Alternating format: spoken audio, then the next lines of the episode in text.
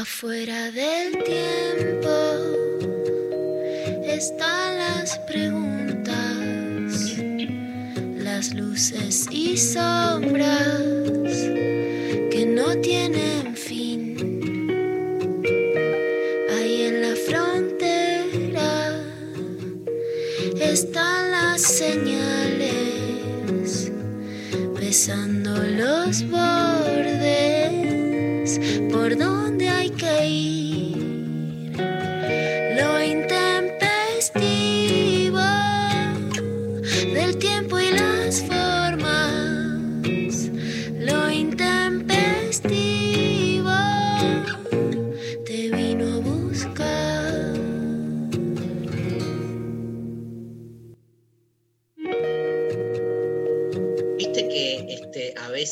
uno se enamora de ciertos personajes de, de películas, no, no de los actores o actrices, sino como de los, de los personajes, ¿no? Este, que es distinto, porque después conoces al, al portador del personaje, la actriz o el actriz, mira cómo estoy, la, la actriz o el actor y decís, che, o sea, te querés matar, ¿no? Porque decís, yo me enamoré del, de- del personaje que hacía, ¿no? Este, bueno, me pasó, te quiero contar, Luciana Pecker, buen Dale, día. dale. Te Buenos quiero días. contar, buen día, que este, eh, hay una película que a mí me trastornó mucho a, a- a fines de los 90 que se llamaba Jerry Maguire, que era este, una película con Tom Cruise que este, tenía una historia de amor con René Zellweger, que obviamente eh, él, era un- una especie de como representante de jugadores de fútbol americano que le va como el orto y,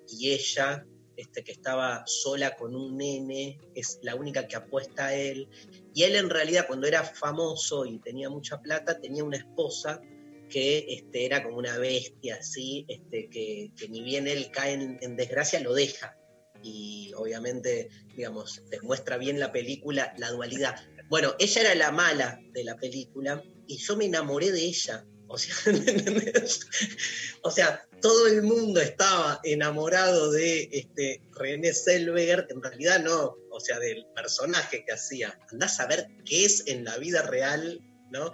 Bueno, ella, la mala, que tiene un par de escenas, pero impresionantes ahí, haciéndose la mala con el po- pobre Jerry Maguire. Película que me encanta, no sé por qué me pegó en algún lugar esa película, lo voy a llevar a terapia que tengo el, el miércoles. Este, bueno, la, la actriz que hace de la mala se murió No. y me reimpactó. Era la esposa de John Travolta, se llama Kelly Preston. Y este, a los 57 años me desperté con esta noticia, mirá, que se murió este, de, cáncer después de dos años, de una enfermedad, a los, una, una actriz que por ahí, si la, buscan, siempre hizo papeles como medios secundarios y coprotagónicos, pero bueno, hizo mil millones de películas. Y, mm, me quedé pensando, Lula, eh, esto que alguna vez lo hablamos, ¿no? Eh, lo que es morir en cuarentena, no por coronavirus, ¿no? Digo, cómo este, toda esta situación nos va tomando en un lugar tan divergente que incluso lo que se supone que son nuestros, nuestros ritos y nuestras prácticas cotidianas, vamos a llamar normales, este, bueno, están totalmente desquiciadas, ¿no? Como sacadas de eje, ¿sí? Este, eh, nada, qué lindo para empezar la semana, ¿no? Empezar no sé cómo remontar esto. No, yo creo mucho que, que gran parte de, de lo que está pasando es el ocultamiento de la muerte, ¿no? A, Mucho, a pesar de que estamos este, en Argentina en particular en una cuarentena larga y estricta, en todo el mundo a mí me asombra por qué no vimos no solo el cuerpo de los muertos, que sabemos que fue la gran derrota de los norteamericanos en la guerra de Vietnam, mostrar cajones, y, y que en esta cuarentena han llevado a, a los muertos en camiones frigoríficos, por ejemplo, pero casi no hay historias con la cantidad de muertos que hay sobre familiares que hayan perdido eh, familiares, sobre el dolor, sobre el duelo, o sea, casi no hay historias, ¿no? Un diario norteamericano hizo eh, puso 100.000 nombres, intentó contar 100.000 historias, es parte de lo que trabajamos esta semana, que ahora en Clavada de Noticias vamos a escuchar a, la antropóloga eh, Débora Dicín, que le hizo una entrevista que para mí es un, antes y un después en la forma de, pensar que, que, ella hizo, está haciendo un relicario, que yo les vengo contando y recomendando, que se llama reliquia.rum en Instagram, donde rinde homenaje a las muertas por coronavirus. Aún cuando, como vos decís, en el caso de esta actriz, las personas mueren con, alguna enfermedad que no tiene que ver con coronavirus, también la imposibilidad de hacer entierros, velorios, cambia completamente, ¿no? Por supuesto que no quiero decir que, eh, digamos, que se tengan que permitir velorios donde pueda haber peligros de contagio, pero sí creo que perder la forma de despedida de la muerte es de las peores cosas no, y sucedieron en otras situaciones, ¿no? Sobre eso, por ejemplo, les recomiendo la nota de Giselle Sousa que contó cómo fue la muerte de su suegro en un geriátrico en la provincia de Buenos Aires, no por coronavirus, y cómo fue esa despedida sin velorio, ¿no? Porque para mí, por lo menos, digamos, si no hay velorio, que, que se pueda hablar sobre el ritual del dolor y de la muerte, que para mí sí hay algo que ya no creo que sea inocente, que es contar las cifras, pero no contar el dolor de la muerte. Totalmente. Eso, ¿no? La, experiencia de la muerte siempre es una experiencia personal, narrativa incluso, ¿no? Y sin embargo, digamos, está como encajada. Entonces, estamos como habituándonos eh, a la famosa nueva normalidad, que la nueva normalidad no es lo que viene después, esto es el después, hoy es el después. O sea, la nueva normalidad es de qué manera este, vamos incorporando una, este, nuevas, nuevas formas de vida este, que pensábamos que digamos, iban a terminar en algún momento y sin embargo no es que terminan, no es que la cuarentena va a terminar y nosotros vamos a volver a un estadio anterior. Probablemente muchas cosas sí empiecen a ayornarse, pero hay, este, pero me parece que de las más vertebrales este, son las que van a ir quedando, ¿no? Y vamos a terminar, digamos, incorporando nuevos hábitos, nuevas prácticas, este, increíbles, sin, sin avisorarlo, como que de algún modo esto no fue, fue imprevisto, ¿viste? no fue planificado. Este, es increíble cuando uno lo piensa este, tan, tan seguro de sí mismo el ser humano, de poder manejarlo todo, de tener poder sobre sí mismo, y de repente, ¿viste? Esto, esto es un martillazo, posta, ¿eh? este, y hay que ver de qué manera diferentes, las diferentes singularidades se van reacomodando a partir de su, del lugar en el que están, no solo a nivel psicológico, personal, sino social, político, este, eh, jurídico incluso, digo, los lugares que ocupa cada uno. Em, la, experiencia, eh, esas experiencias mínimas que hacen a nuestro cotidiano son las que se están desmembrando, ¿no? Por eso lo de la muerte es terrible, porque, digamos, este, nadie se paró nunca a pensar que algo del rito de la muerte del otro, ¿no? Es algo que podía de repente cambiar, ¿no? Pero también ir, ir al hospital, digo, ya no es lo mismo. Hay, un montón de cuestiones que hacían a nuestro día a día, a nuestra hora a hora, que de algún modo este, se están moviendo. Bueno, y ni hablar a nivel vincular, ¿no? ¿Estás preparándote para el domingo hablando de lo vincular? Porque yo estoy tremendo, estoy así, me agarró el fin de semana largo una especie de vocación de ver, a ver qué puedo decir de nuevo, de, novedad, este, y de repente me di cuenta que, claro, esta cuarentena también nos descolocó en el buen sentido y tengo un montón de contenido nuevo para compartir con vos el domingo 19 a las 18 horas que hacemos de Construir el Amor en cuarentena. Este, y gracias, eh, porque con, Luciana Pecker estuvimos como debatiendo cuáles eran los tres puntos. El de sexting y ternura son los dos primeros. De algún modo este, ya lo venimos charlando y la verdad que se me fueron eh, apareciendo ideas completamente nuevas que están buenísimas, pero me mató el de tapabocas, porque este, que esto claramente fue una propuesta tuya este, incluso cambiarle el nombre, no ir con barbijo, sino con tapabocas. Y nada, tengo una fenomenología de la boca que va a estar tremenda. Por lo menos yo, este, mientras la voy, la voy haciendo, voy, eh, digamos, oscilando entre el erotismo y el terror, ¿no? Porque vamos por ese lado. ¿Cómo venís vos para, para el domingo, Pecker?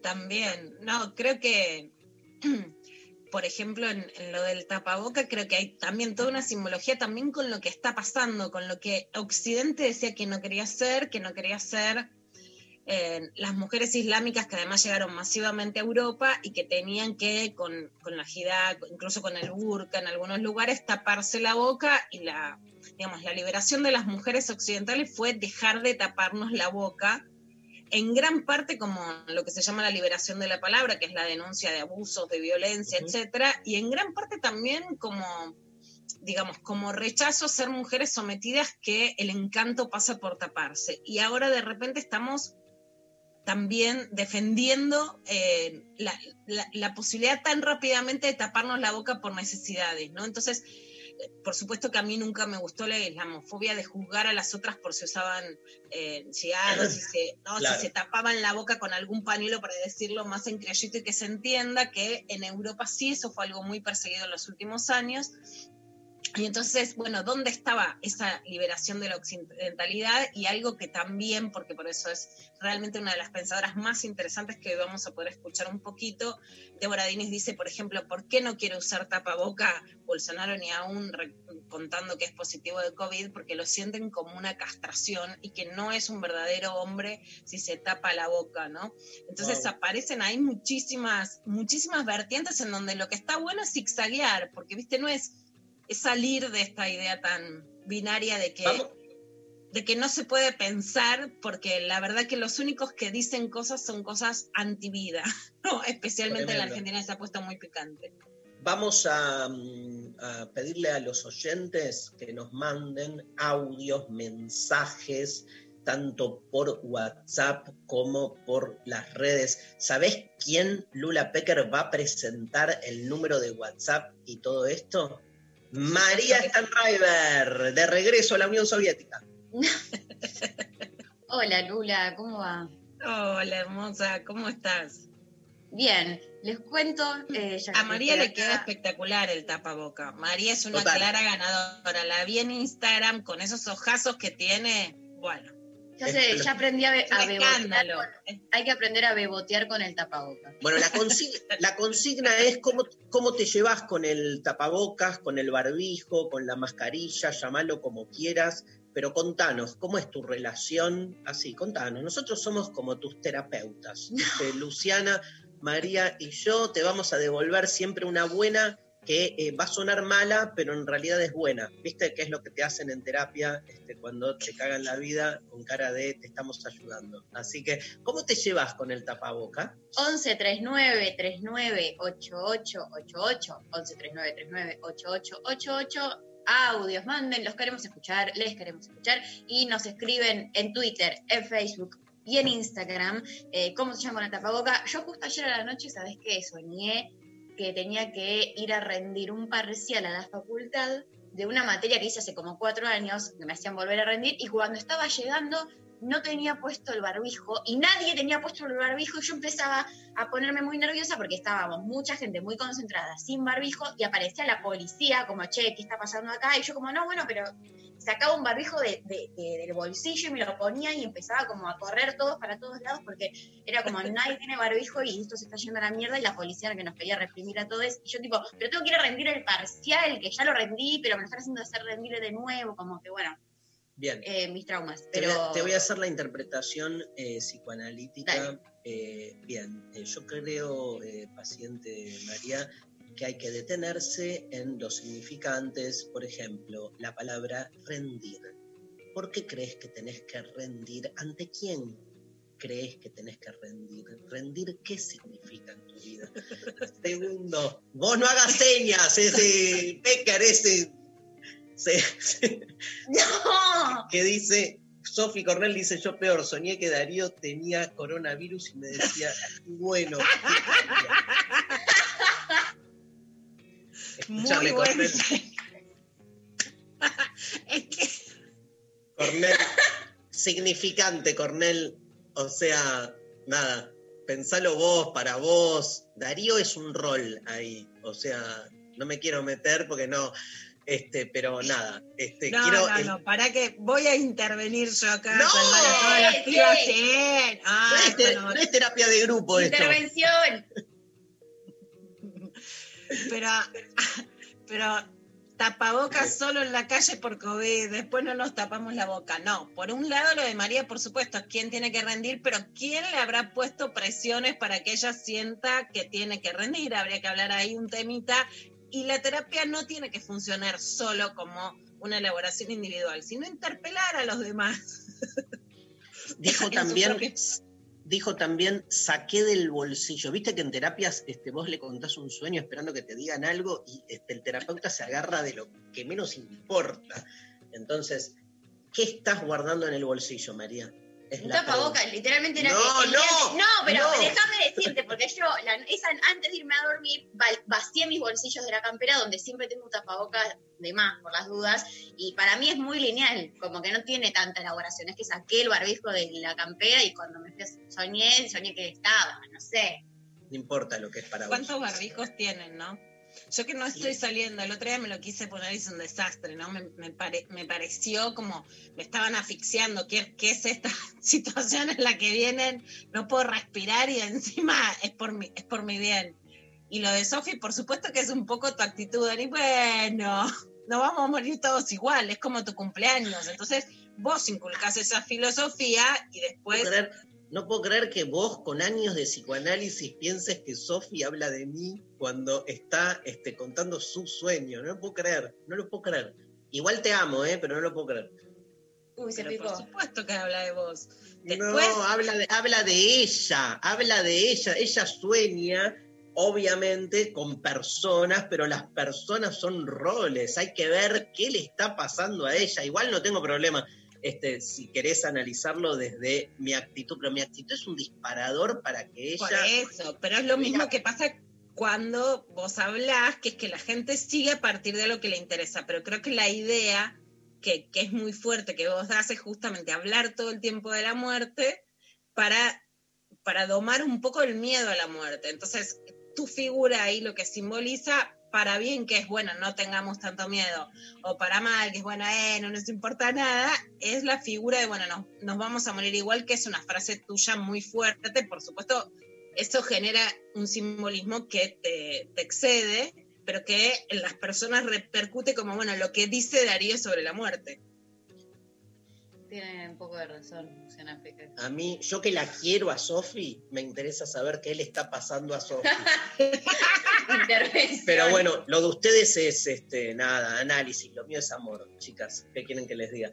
Este, vamos con el primer tema que justamente habla del amor y de los puentes que generamos entre todas las personas que nos amamos. Gustavo Cerati, te amamos. Puente en lo intempestivo.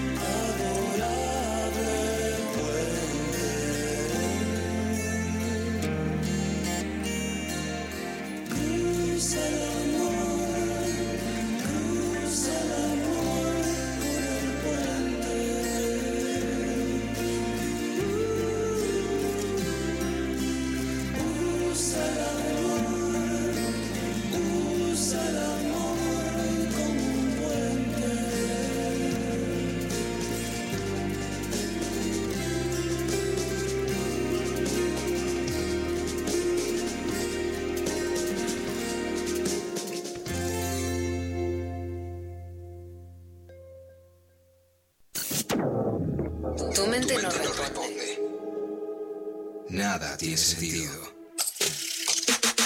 Algo se activa. Te llena de interrogantes. Ya tenés la respuesta.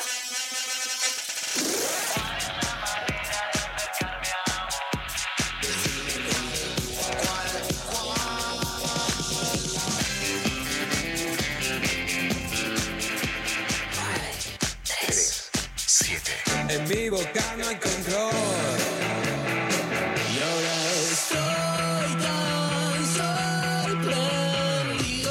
93, 7. Nacional Rock. En el aire de Nacional Rock pasan cosas como esta. Yo pensando, trabajos en los cuales me he desempeñado. Vivo en Brasil, en una isla, Muy mal comenzada la historia. y viene un mulato con una calculadora y me dice, ¿te gustaría que seas guía de turismo en un barco? Muy misteriosa la isla, ¿viste? Una Muy isla. pésimamente Claro. contada la historia hasta ahora, miles de digresiones que nos suman. Un dato sabía era que por ahí cerca estaba la isla de Caras. Y cuando me dio que estaba muy aburrida, no me acordaba nada, muy desconcentrada, tiraba los ¿por qué está la isla de Caras? La gente se volvió loca, se asomó y lo tenía detenido como 40 minutos. con el- Muy mal explicado. Daña Berto. Charo López. Barbie Recanati. Gillespie. y Cupay. Lunes a viernes de 17 a 20. En 93.7. Nacional Rock. 93.7. Estamos en Instagram. Nacional Rock 937. Somos pasión. Somos acción. Somos emoción. Somos 937. Nacional Rock. Lo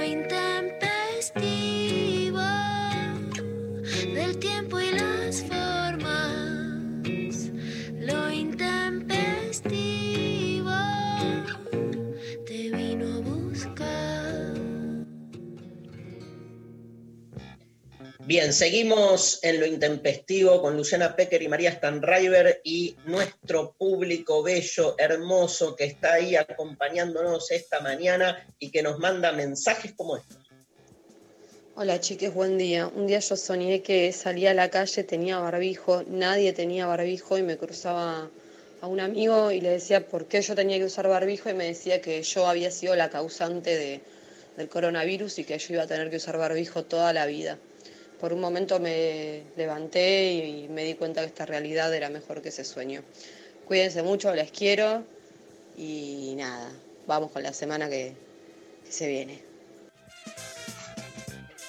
Che, tremendo. ¡Tremendo! No lo puedo creer.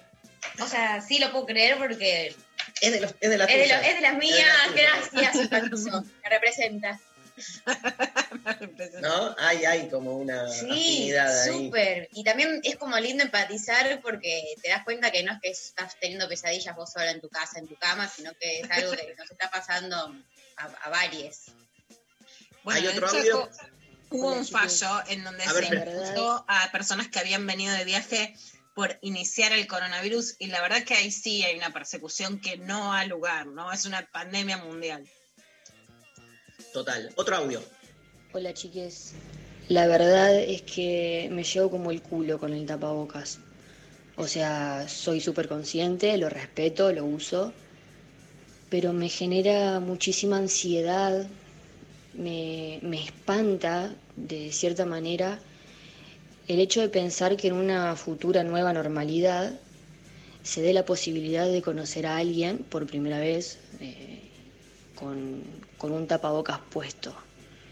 Me, no sé, me parece muchísimo que, que me quiten esa posibilidad de la primera impresión de una cara en su plenitud, ¿no? De pronto la mitad de la cara no está con todo lo que una boca puede transmitir, comunicar, una sonrisa, una mueca. Siento que se crea una distancia que, no sé, me va a costar, lo voy a tener que trabajar claramente.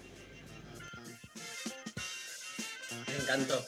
Me encantó tristemente, pero me encantó y creo que es parte de lo que nos pasa a todos, ¿no? Este, esa sensación de, un distanciamiento, digamos, que rompe justamente el lugar más, más bello del encuentro con el otro. Eh, Levinas, que esto lo, lo voy a trabajar, Lula, en el domingo, este, Emanuel Levinas, filósofo de la otredad, hace siempre hincapié que el rostro es el lugar de la alteridad irreductible, o sea, de lo que no me puedo apropi- apropiar nunca del otro es de su rostro y es lo que marca de algún modo esa diferencia, incluso en el Levinas lo lleva, que yo también lo quiero llevar a la cuestión más este, de, de la muerte política, ¿no? De decir, este, siempre es difícil, dice, asesinar al otro mirándolo a la cara, ¿no? Hay algo, ahí hay como una barrera, digamos, y cuando se traspasa esa barrera tiene que ver entonces eh, hay algo de la violencia desatada, donde ya no hay retorno.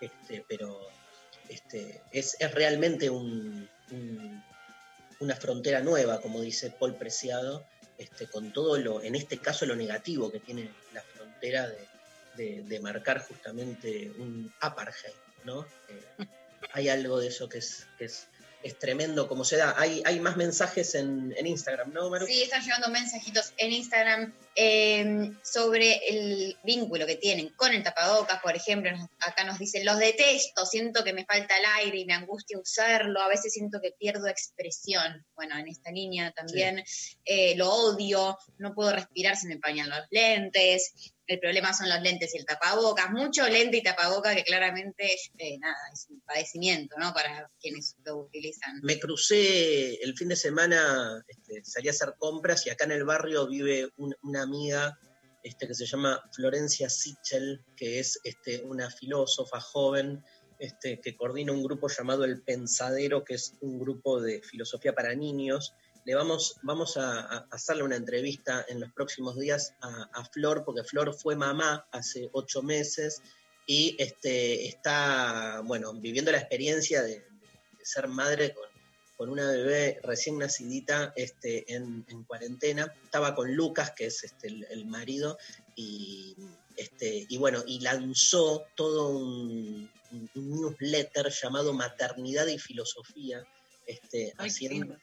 Hermoso. Aparte ella es brillante, este, haciendo todas unas voltoretas sobre el tema, pero me, acordé de Flor por esto, Lula, porque en un momento, este, nada, lo vi al, bebé por primera vez, que yo no, no, no lo había visto, y, este, y en un momento hablamos no sé qué, y este, eh, nada, le tiré una, y entonces ella agarra el tapabocas, este, como que lo corre un poco, me dice, me estoy riendo, no se nota, pero me, como que además lo que genera el barbijo es como que te obliga a tener que este, evidenciar gestos, ¿entendés? Tipo, mirá, la estoy pasando mal, la estoy pasando bien. Emoticón, emoticón. Sí. A mí justo ayer me pasó que estaba, salí a comprar algo con el tapaboca y pensaba como algo piola para los que somos sortivas, ah, como esto de no tener que forzar una cara de buena onda con las personas porque total tenés el tapaboca y no se ve si está sonriendo o no. Entonces empecé a sonreír y a ver si se modificaban mucho los ojos, como a ver qué tan evidente es cuando sonrío o no con el tapaboca, a ver si puedo zafar de tener que ponerle una sonrisa a la gente que no tengo ganas. Eh, pero bueno, eso es como mi lado positivo del tapabocas porque soy ver, te, quiero ver con tapabocas porque yo creo que las personas más grandes que tenemos más líneas de expresión se nos debe notar más en los ojos la sonrisa. Vos se te debe notar menos, Mari. No, pero bueno, me, me gusta esto que tira, que tira, me gusta esto que, Luciana probando. no, no, no, el tapabocas de la, la mano tapabocas. Este, es ese che, Lula, A ese Mari sí, no se le nota, tiene la cara intacta, entonces no se le nota.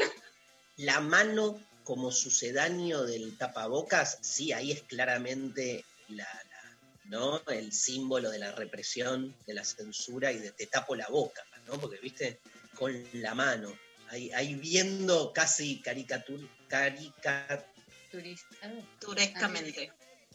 Ay, ¿qué- ¿para qué me meto con palabra que Carique- caricaturescamente. Sí, pero no importa, este, me, me sobreviene eso, ya lo vamos a charlar eh, con la Pecker. Eh, en, en la línea de buscar algo positivo, que lo de María, digo, es positivo. Para las que somos sortivas, ¿no? Sí, Empezó sí, así. para las el- que son el- ortivas está bien, está bien. Claro. Las, que, las que son ortivas y jóvenes, además, Mari, un golazo.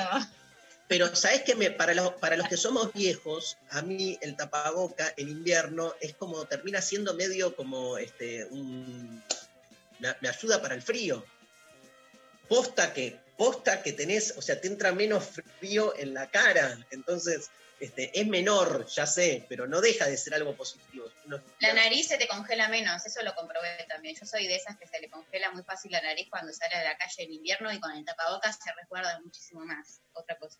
Qué interesante todo lo que estamos diciendo. ¿Hay, hay, hay audio, González?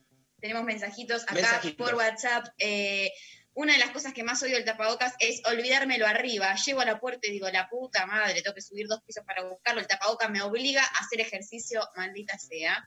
Divino. Buenos días, odio el tapabocas, siento que debemos esforzar mucho los ojos y la mirada para expresar lo que antes hacíamos con una sonrisa o sin sonreír, pero vamos a tener que hacerlo cuerpo, vamos a tener que hacerlo cuerpo porque vino para quedarse. Buena semana, les quiero. Hola, yo amo usar el tapaboca. Me encanta estar en la fila de la carnicería y hacer miradas fulminantes y dejar el resto para el secreto y el misterio. Hay que aprender a comunicarse más con la mirada. Me copa esa línea. Me copa esa línea.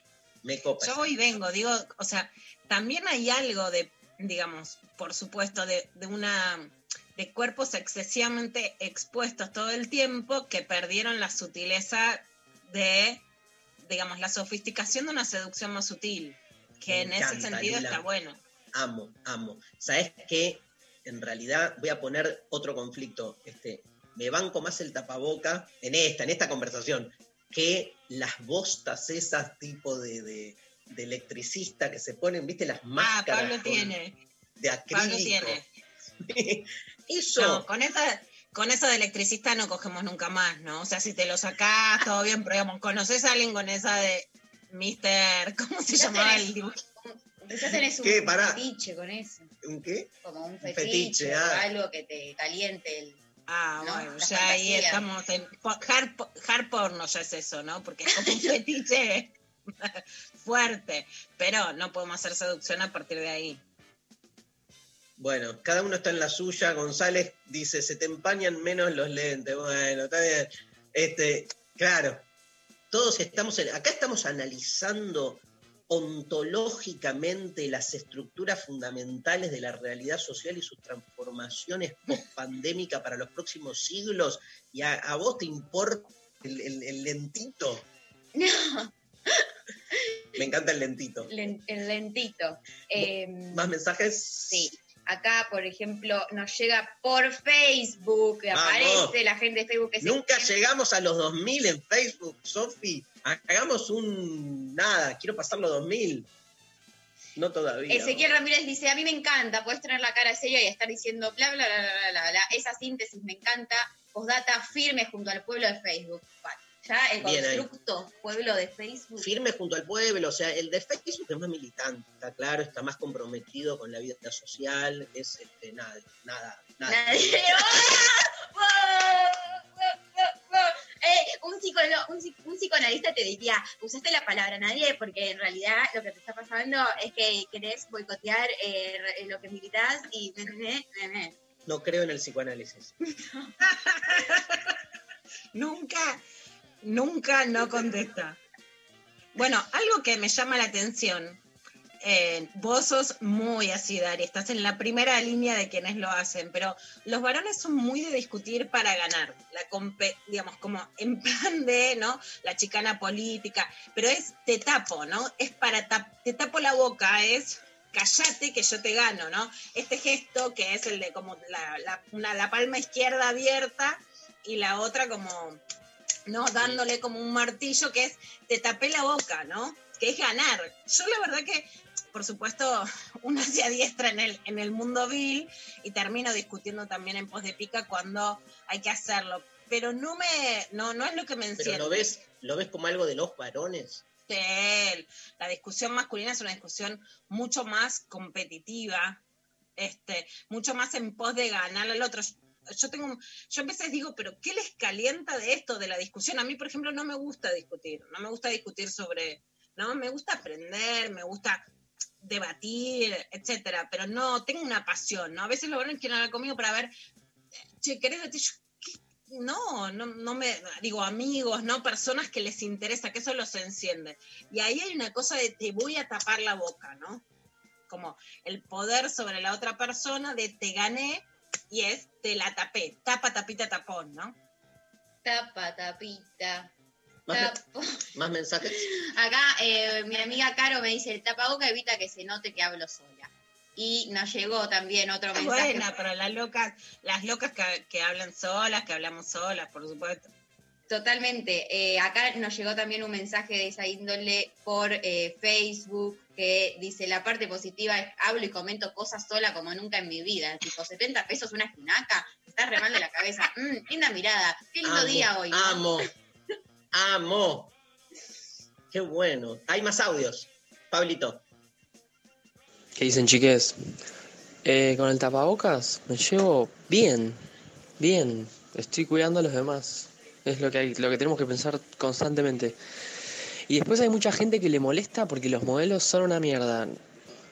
Fíjense que no les toque la nariz, porque eso te, te incomoda. Y si es posible que se enganche atrás, pero no en las orejas, que eso también es incómodo. La- esa incomodidad física después deviene en ganas de no usarlo. Amo, amo, me encanta. Mucha sabiduría. Mucho, todo, todo el público de lo intempestivo tiene una, digamos, este, nada, una densidad intelectual y poética única. Miren el amor que estamos desparramando hoy hacia ustedes. Otro, otro mensaje, González. rompe las pelotas del tapaboca que ahora tengo que tener una cuestión más moderna para encajar en la sociedad, digamos, ahora este, el, que tiene el tapaboca más, más cool es un que, que tiene una mejor presentación frente a la sociedad. Hay que lavarlo el tapaboca como si fuera una prenda y dónde está el otro tapa, el tapaboca de reemplazo. Es un quilombo, este, vi- este virus nos viene a cagar un poco más la vida trayéndonos una minúscula más. Amo, amo lo poético y lo popular. Bueno, yo no estoy diciendo, sé que no uso mucho, pero sí eh, tengo de algunas diseñadoras que lo que está bueno es apoyar el diseño independiente. Como yo soy pilchera, lo que más me gusta son los dibujitos, las telitas que están haciendo. Vamos a nombrar algunas, pero hay mucho más. Y las nombro justamente porque, igual que el Morphy, lo que me parece que está bueno es como ayudar a algunas diseñadoras, ¿no? Juana de Arco, que además está haciendo solidaridad con eso. En Isabel. Dolores Barreiro. No, no es el caso que cobra 13 lucas un tapaboca. Pero es, es, es independiente. Bueno, Olis se llama, Olis. No, Es este, independiente, o sea, no es de una. Es con sedas extraídas de la no sé qué cosa, de no sé dónde, y sale No, porque era, era como una cosa tipo Medio Oriente que era así. Era como un burka que tanto le hemos criticado. A la- No, como una cosa así y, y una seda que te venía ya mucho más larga, ¿viste? Bueno, eso es muchísimo. No lineal. Bueno, no, no llegué a ir, pero Mariana da piano que tiene unas telas increíbles, unas que se va a caer, ¿no? Abortera con se va a caer. Sí. María Char también sacó unas por, por ni una menos. Los de Chacra con un cuchillito de- del gauchito Gil, entre algunas otras. Ah, esa, esa me la mandaron a mí y la uso.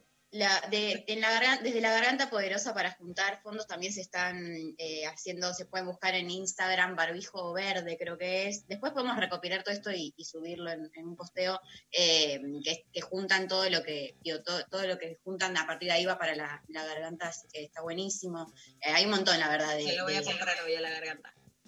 Bueno, tenemos, este, hay mucha, mucha data para este, clavada de noticias de hoy, así que María, último mensaje, vamos a una canción y las, nos y viene Luciana Pecker con un montón de data. Acá nos mandan, me, no me cabe para nada el tapabocas, pero es útil para ocultar el aliento a porro cuando no tenés algún enjuague bucal a mano. Cualquier mal aliento, en realidad, obvio, yo hablo por mí. También te la tenés que ver con tu mal aliento, ¿no? Como darte cuenta que... Es, es, como una especie de espejo. Tiene algo de espejo, ¿no? Te devuelve, te devuelve olores. Mirá todas las boludeces que podemos decir. ¿De qué trabajan? De eso, de decir cosas. Podemos, igual nos involucra, es un show como Obvio, obvio. nosotros. es un nosotros. Vos sabés que cuando, cuando era eh, chica María, María no, no se va a acordar esto porque obvio era muy chica, este, le preguntaban una vez a María de qué trabajaba tu papá y ella dijo de, de tener reuniones. ¿De verdad? Sí. ¿Dónde vas? A una reunión. Ay, sí, Dios. ¿De qué trabaja tu papá? De tener reuniones. Dios. Bueno, De abrir bocas. Ahora no abrimos cabezas, sino que abrimos bocas. Bueno, nos vamos a una canción. Este, vamos con Palp. ¿Te parece? Dedicado a Pablo González, mi amigo. Palp. Come on, people. Y volvemos con lo intempestivo.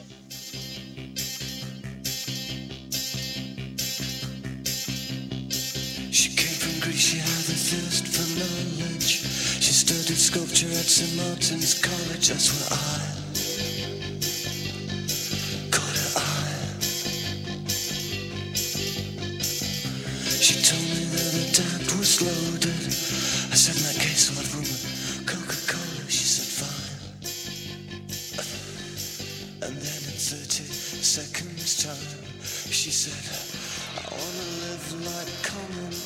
I wanna do whatever common people do. Wanna sleep with common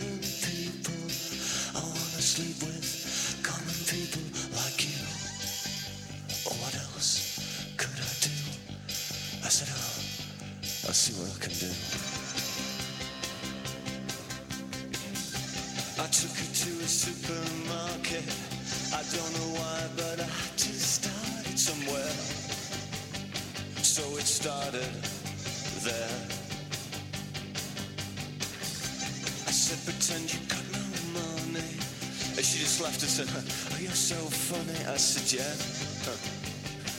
I can't see anyone else smiling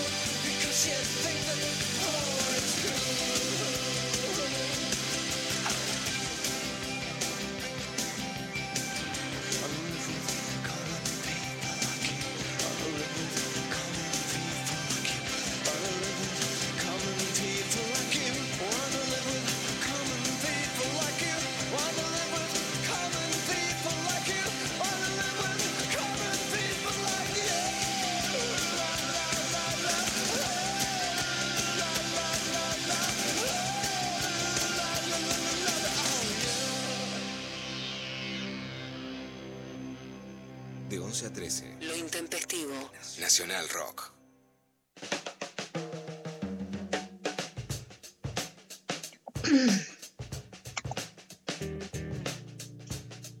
Bueno, seguimos en lo intempestivo y vamos a empezar con este clavada de visto de lunes después de un fin de semana extra large en donde pasaron, pero muchísimas, muchísimas cosas. En principio hubo una marcha anti-cuarentena con muchos gestos y dichos muy bizarros que terminó muy, pero muy mal en un ataque a la libertad de prensa, empujando al camión de C5N y además gritándoles directamente a los periodistas de C5N van a tener miedo. Pero en esa marcha uno de los audios que podemos escuchar es este. No puede ser que nos quieran instalar el nuevo orden mundial, que nos quieran dar una vacuna que después va a venir de quién? ¿De Bill Gates la vacuna? ¿Qué va a tener esa vacuna? Niños abortados va a tener esa vacuna. Yo esa vacuna no me la doy. Bueno, la idea de niños abortados, por supuesto, esto también lo replicó Miriam, Miriam Berman junto con la izquierda diario, es una idea que es desopilante de la locura de pensar que las vacunas van a tener a niños abortados, ¿no? Pero sí, Mari, para mí dan un punto donde la locura de los discursos se junta con algo que es eh, que es un discurso real y que es sumamente peligroso, ¿no? Y que lo vamos a seguir abordando mucho. Pero la idea básicamente de los pro vida, que por supuesto no son pro vida, pero que así se denominaban, es una disputa muy importante en relación a la palabra vida. Cuando vos te opones al aborto, si eso es genuino desde un punto de vista ético y real, porque consideras que hay una vida que se está perdiendo, en una cuarentena donde se toman medidas no farmacológicas para evitar las muertes evitables. Y en relación a toda América Latina, pero especialmente a Brasil, que es lo que vamos a seguir hablando, hoy en la Argentina hay 1.859 personas fallecidas y en Brasil 70.000. Por supuesto, en tasa de población esto es distinto, pero sabemos que viene...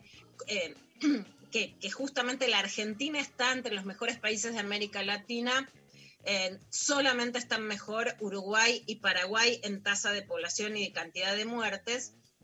Justamente la idea de que están defendiendo la vida se diluye y lo que aparece es solamente el odio hacia las mujeres y hacia el útero y hacia los cuerpos gestantes, ¿no? Muy claramente, pero digamos, este, esta mezcolanza entre que hay bebés abortados y que no se va a hacer la vacuna no es una mezcolanza solamente bizarra, sino que tiene como la idea de seguir apuntando contra el derecho al aborto cuando, si a vos te interesa preservar la vida, por supuesto que no sos militante anti-cuarentena.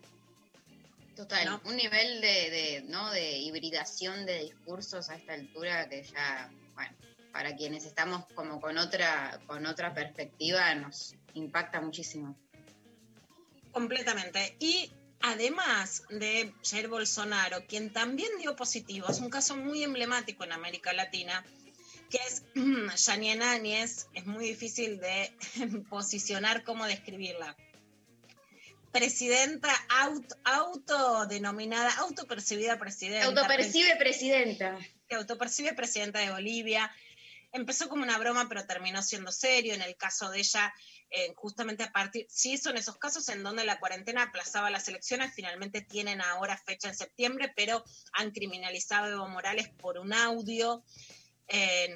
hay pedidos del comité de expertas de de la OEA sobre eh, quiénes son las mujeres centrales, lo, decíamos la semana pasada en el MAS, el partido de Evo Morales, directamente de haberle producido justamente abortos espontáneos. Y Janine Áñez también dio positiva, está en cuarentena, dio un mensaje y miren cómo termina saliéndose completamente de un Estado laico, o por supuesto, no, no solo plurireligioso como son las creencias en Bolivia, así como entraron con los santos evangelios, también termina poniéndole estas frases que no son una forma de decir, sino la instalación de, de un Estado absolutamente antiderechos en Bolivia. Vamos a escucharla cuando lo decía.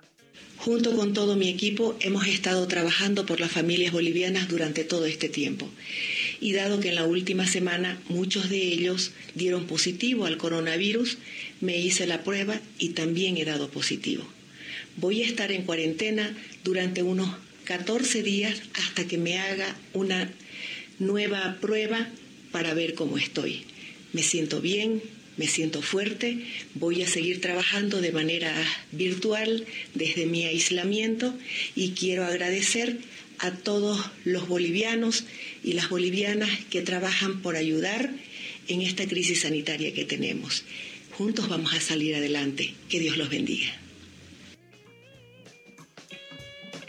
Bueno, esto era lo que decía Janine Anis, que Dios los bendiga, no es solamente una forma de decir, no lo hace solamente en relación a sus creencias particulares, sino que es la, la, la vuelta de un estado inquisitorio. Janine Anis también hablaba en un tuit anterior a asumir la gestión de salvajes, ¿no? En relación a, a la política del partido de Evo Morales, en que a mí me llamó la atención, que fue la frase que, que usó también Diego Leuco, hijo, para referirse a Cristina Fernández de Kirchner en el tuit donde criticaba a Alberto Fernández, ¿no? Para mí la, la palabra salvaje no es una palabra que hay que, que, hay que eh, naturalizarla porque refiere una forma totalmente despectiva de quienes fueron los pueblos originarios y una mirada absolutamente colonizadora, ¿no? Lo salvaje es lo que no se puede conquistar y ahí hay una matriz de quienes están queriendo volver a instalar políticas neoliberales absolutas que me parece que también tiene mucho que ver con lo que está pasando. Y algo que me llama poderosamente la atención, por supuesto, de la forma de contar que tenía el coronavirus Jair Bolsonaro en Brasil, Janine Áñez también en Bolivia, por supuesto que hay personas a las que digamos, el coronavirus puede llevar a la muerte y otras que no, que pueden ser desde asintomáticos a tener síntomas leves. Pero sí un dato central que les puedo decir es que Michelle, digamos, después del impeachment a Dilma Rousseff, Michelle Temer, que es quien llega a la presidencia, intenta generar una reforma laboral que no la puede imponer. Jair Bolsonaro, y especialmente su ministro de Economía, eh, que es quien en realidad importa en el plan económico, tiene la idea de, después del coronavirus, imponer una reforma laboral que básicamente es la misma matriz que se quiere imponer desde el, desde el menemismo en la Argentina, que es atomizar los sindicatos en nombre de la supuesta libertad sindical, que haya muchos sindicatos para que en realidad diluyan su poder de fuerza y reducir las indemnizaciones. No es el mismo cuento desde los 90. Ahora, después de la masacre del coronavirus con más de 70.000 muertos en Brasil y por supuesto las crisis económicas, el plan es que van a poder imponer lo que no pudieron, ni por las urnas y ni siquiera después de impeachment, ¿no? Entonces cuando nos preguntamos, sin ser conspirativas y decir el virus lo inventó Bolsonaro para poner para hacer la reforma laboral, ¿no? Pues está internada, de hecho, incluso hasta la abuela de su esposa, digamos, ¿quería matar a la abuelita de su esposa? No. Ahora, la actitud frente al coronavirus es una actitud que tiene que ver con desalentar la preservación de la vida como modelo de a vos te puede pasar ya no solo la lección de los 90 de quedarte sin trabajo, sino te podés morir no nos va a importar cuidarte en la vida y esa es una lección que genera un sometimiento social para disciplinar laboralmente. Bueno, yo creo que sí. Alguien central para pensar, en esto es la antropóloga Débora Dinis, que se tuvo que ir de Brasil en el 2018 por las amenazas de muerte de los grupos que se llaman Provida. Trabaja ahora, investiga en la Universidad de Nueva York y ella es la que empezó este sitio Reliquia Room de homenaje a las mujeres muertas por coronavirus. Hay 132, 132 mujeres ya homenajeadas. La única no brasileña es, eh, es justamente quien en la Argentina encabeza el pedido por el agua a través de, la garganta poderosa, eh, que es la única no brasileña que también se le rinde homenaje y vamos a escuchar algunas de las cosas que, me decía en la entrevista que si quieren la pueden leer en Infobae porque la profundidad de lo que dice Débora también da para seguir escuchándola en estos días. Dale. Bolsonaro encarna los grupos que se han denominado pro vida y que hoy no evitan la muerte. Hay que disputar la idea de la idea de vida. Yo diría de que hablan los los bolsonaristas y los fanáticos están, están hablando de un dogma de control de los cuerpos. Son dos narrativas diferentes y que, y que han tomado la categoría vida como del vocabulario de ellos. Y un, y un reto para nosotras es recolonizar el concepto de vida en una matriz de libertad, de autonomía de existencia en la diversidad Cuando hablamos de que las vidas pretas, las vidas pretas importan, las vidas pretas importan, estamos hablando de vidas, de la vida de la gente que sometida a la precarización extrema, la bestialidad de las políticas, las necropolíticas de Bolsonaro son políticas de bestialidad, de deshumanización de la vida. Y, y esta resistencia es una resistencia que las políticas de supervivencia, que sean políticas de vida, ¿no? Y no solo de supervivencia. Qué claridad, ¿eh? La verdad que es central la palabra de ella, la vamos a seguir escuchando, Dari, porque además puede hablar en español, entonces es muy importante. Define como necropolíticas la de Bolsonaro, ¿no? Las políticas de la muerte. En este sentido, entre 1.859 muertos en Argentina y 70.000 de Brasil, hay 68.000 muertos de diferencia. La experiencia de las dictaduras, por supuesto, nunca asimilo el efecto del COVID al terrorismo de Estado para que vuelva a quedar claro.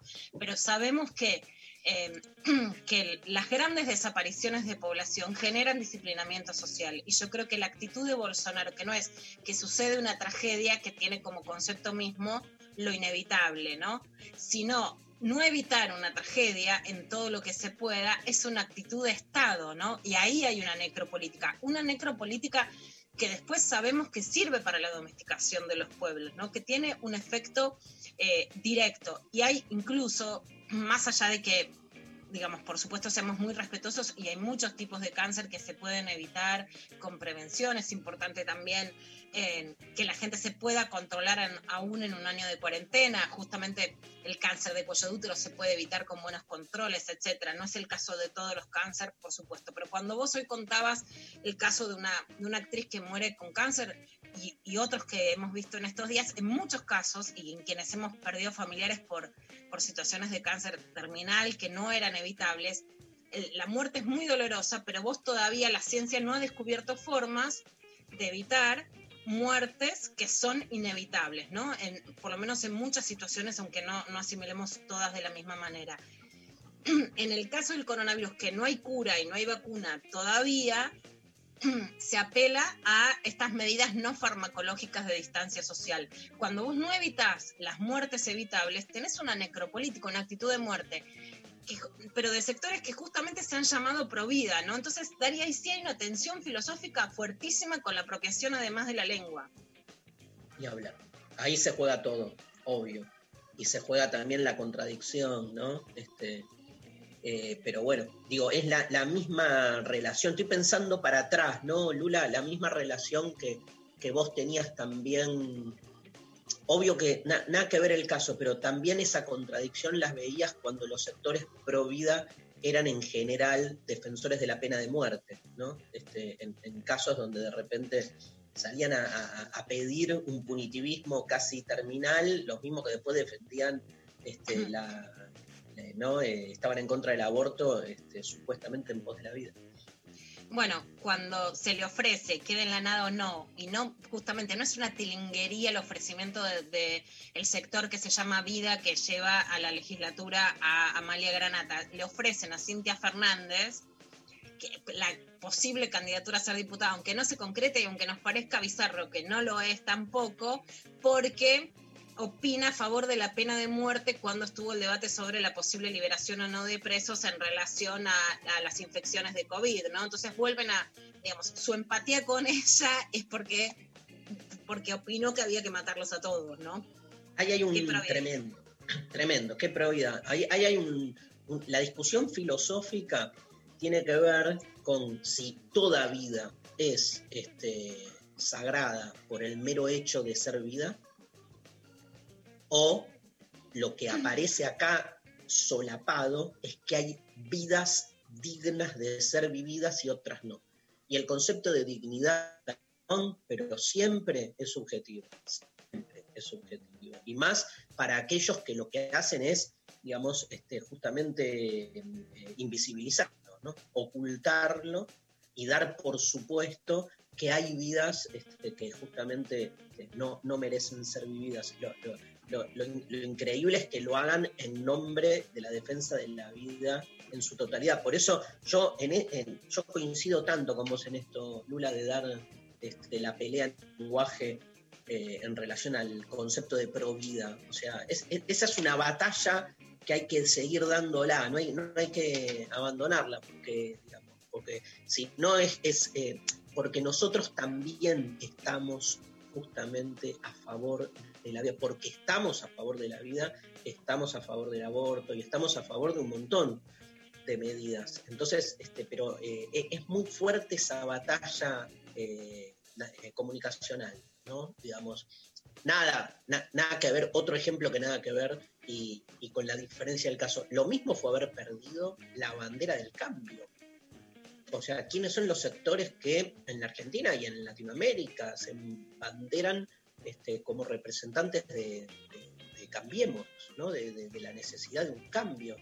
donde de repente vos quedás como este, directamente eh, eh, así estratificada, ¿no? O sea, este, congelada incluso en el lugar de los que queremos que nada cambie o con una mirada hacia el pasado, ¿no? Porque de algún modo te colocan en ese lugar de, de defender lo instituido, cero, cero. Y sin embargo perdimos ahí, este, más allá de los partidos políticos, simbólicamente, si querés, los sectores más conservadores son los que hoy mejor este, eh, se, han vuelto representantes del cambio, digo, en términos este, simbólicos, ¿no? Mientras que los sectores más progresistas se supone que están defendiendo un mundo eh, anterior, que incluye la presencia del Estado y un montón por ahí de, de, rasgos que este, tienen más que ver con la defensa de un mundo que no funciona. Digo, este, yo no defiendo ni a palos lo que no funciona. Me parece que ese es un lugar del que hay que correrse permanentemente. Digo, estoy a favor de la presencia del Estado en una sociedad indudable. Ahora, ¿el Estado hoy es un Estado que funciona bien? No, digamos, no. O sea, una cosa no, no, no hace defender este, lo otro. Ahora, ¿por qué no funciona bien? Obvio que hay este, mil variables que son las que hay que analizar, las cuales es este, la política intensiva para que el Estado no funcione. Obvio que hay que decirlo eso también. Pero otra cosa es, ¿viste? es meter todo en el combo. Entonces, este, ¿qué es lo que han logrado? Ha logrado el conservadorismo al colocarnos en ese lugar. Vamos a escuchar lo que decía Elisa Carrió antes, no en relación a estos hechos de C5N, no, no vamos a responsabilizarle por el ataque que pasó, pero sí como parte de también un discurso que dice defender la libertad de expresión. La semana pasada hubo grandes alaridos, digamos, de los sectores conserva de los sectores del establishment de los medios, al que se contrapuso una solicitada firmada por, por muchos periodistas, comunicadores, pensadores, pensadoras, etcétera rasgándose las vestiduras por la libertad de expresión, pero atacaron un camión de C5N diciendo, ahora van a tener miedo y el repudio fue muchísimo más leve. Vamos a ver lo que decía antes Lilita Carrió cuando se le acercaba a un periodista a pedirle una nota y era de C5N.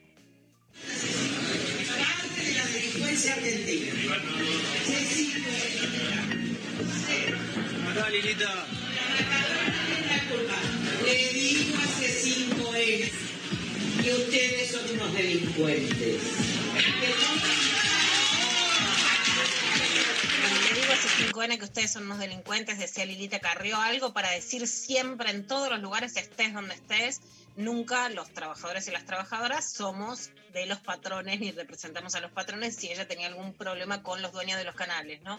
Es muy difícil que, digamos, que no haya causas judiciales sobre dueños de medios y grandes expedientes a analizar, eh, pero sí forma parte de digamos, de sectores que dicen que era la libertad de expresión, pero cuando la libertad de expresión es de los medios a los que ellos están acostumbrados a ir o ser complacientes ellos con los medios o los medios con ellos, ¿no? Hay una doble vara muy fuerte en ese sentido con la, con la libertad de expresión en su sentido más, eh, más cabal. Y en ese sentido, ayer hubo un supuesto chiste en el guion de Jorge Lanata en contra de Carla Viciotti que vamos a escuchar y que además hoy en las redes sociales tiene muchísimo repudio. Vamos a escucharla. Bisotti no solo cambió de opinión, no sé si se fijaron, sino también de look.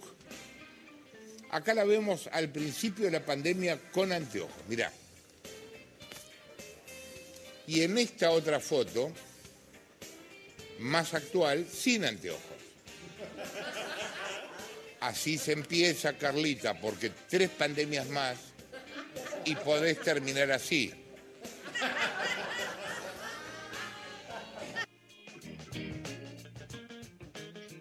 Eh, contá, Lula, ¿cómo era la tercera imagen cuando dice? Dale, la tercera imagen es como una chica con, con tetas operadas, con silicona súper levantadas, como ultra sexy, con anteojos. A ver, es. Ah, es era de Kate, era de Kate Rodríguez, mira. Increíble. Kate es una, una- una modelo. Yo trabajé con ella en el año 2016 en, en un programa de TIC Sports. Este, bueno, y acá la, la- la colocan como en el lugar, ¿no? Como, bueno, es- perdón, Lula, que te interrumpí, pero este, Sí, sí, sí. nada, un- como que, queriendo decir que este que a Carla le gusta más, porque en el fondo es eso, ¿no? Como que le gusta más la, la- su presencia mediática, ¿no? Este, que, que- que su trabajo este, como viceministra. Mira, por un lado se quiere decir eso, por otro lado, por supuesto que se burla como diciendo después ya vas a quedar sexy, se, se desprestigia una mujer por su imagen. Hay muchas cosas para decir con esto. Es eh, violencia política de modo muy claro y hay algo que decir muy tajantemente. En la ley 24.685, que es la ley contra la violencia de género del 2009, existe la violencia simbólica y mediática y lo que hizo la nata es violencia de género, sin lugar a dudas. La nata no lo sabe, sí lo sabe. De hecho, en el programa de la nata, por declaraciones contra Florencia Trinidad, como que, en to- como que en todo caso Florencia no era madre sino padre, tuvo una sanción por la cual la Federación Argentina de Lesbianas, Gays, Bisexuales, Travestis y Trans, la FALC, tuvo que, hubo, digamos, unos, eh, hubo distintos, mm, distintos digamos, segmentos en Radio Mitre en ese caso, para pasar como para que la nata aprendiera. Bueno, esos son métodos del Estado cuando un error o una posible discriminación o forma de violencia mediática se comete sin mala leche, ¿no? Con gente que te dice, la verdad que discúlpame, yo no sabía, puedo aprender, ¿no? Con Babi Checopar pasa lo mismo. Cuando, si hay una causa judicial, o si ahora que está Miriam Lewin actúa la Defensoría del Público que estuvo dormida durante todo el macrismo, ¿qué va a pasar con la nata? Igual que pasó con- igual que lo que está pasando ahora con Babi Echecopar, que se victimizan como víctimas de la libertad de expresión, cuando saben perfectamente lo que están haciendo y de hecho han tenido posibilidades en un resorte democrático, ¿no? Por supuesto que además es que sabe. Eso es gravísimo. Para Carla, como persona y como mujer, los costos sobre las mujeres que, que ponemos la cara, el cuerpo, la panza, no es que no nos duelen, más allá de cuáles sean las subjetividades personales, lo que dicen es, por Obvio. supuesto, un símbolo de los demás. La nata es una persona que puede hacer televisión con un peso y con panza que no podemos hacer muchas otras mujeres que no somos convocadas si tenemos ese cuerpo, que somos despedidas si lo tenemos, ¿no? Es un sesgo muy Obvio. claro. La nata es una persona que si con las dolencias que tiene de salud, y en eso soy muy respetuosa, si no hubiera tenido dinero en otro sector social, probablemente no tendría la, no solo la vida, sino la calidad de vida que tiene con las posibilidades que él ha tenido. En una pandemia que podés criticar un montón de medidas, pero que claramente en relación a la cantidad de vidas salvadas, la Argentina es exitosa, es una falta de respeto, ¿no? Vos, digamos, un personaje también se puede convertir en un personaje público e incluso de debate sobre lo que simboliza. La figura más parecida a la de Carla Viciotti, me interesaba traer esto, es Fernando Simón, que es quien dio todos los días la conferencia de prensa en España, el secretario de Salud. Dio, por ejemplo, ahora una tapa de la revista del país semanal en donde se puso una campera de cuero, no es un elemento raro, pero lo que dijeron es que protagonizó con un look motero ataviado con una chupa de cuero. Lo digo así porque me encanta la palabra chupa de cuero, ¿no?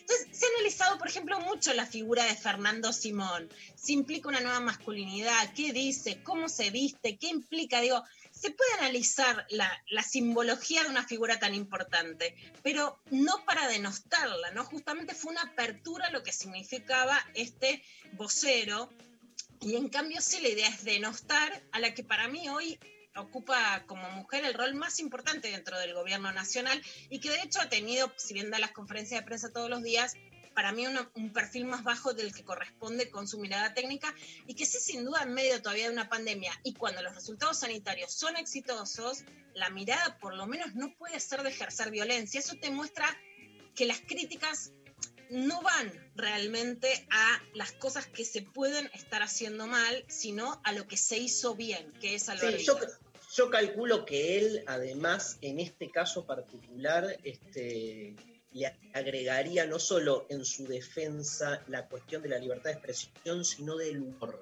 ¿no? Como que este, eh, ahí escuchábamos a los reidores, o sea, bueno, fue un chiste, viste que también hay el tema, que, que es un temazo también, ¿no? Acerca de los límites del humor, como que en algún punto, digamos, este, esta especie como de sketch que él este, genera con Carla, digamos, más que una crítica política, él la embandera, embanderaría más en, en- una cuestión humorística, ¿no? Este, obviamente, con qué se hace humor, este, y, y sobre todo, como siempre decimos, una cosa es el humor, digamos, cuando tiene que ver con una crítica al poder, y otra cosa es el humor cuando haces del humor una forma de sometimiento a los que ya están padeciendo, digo, reírse de una mujer y reírse de su cuerpo, digo, este, ya es parte más de, de- de una forma, si querés, este, más eh, hegemónica ¿no? de, de- de generar ese tipo de, de opresión, ¿no? Digo, eh, hace a eso,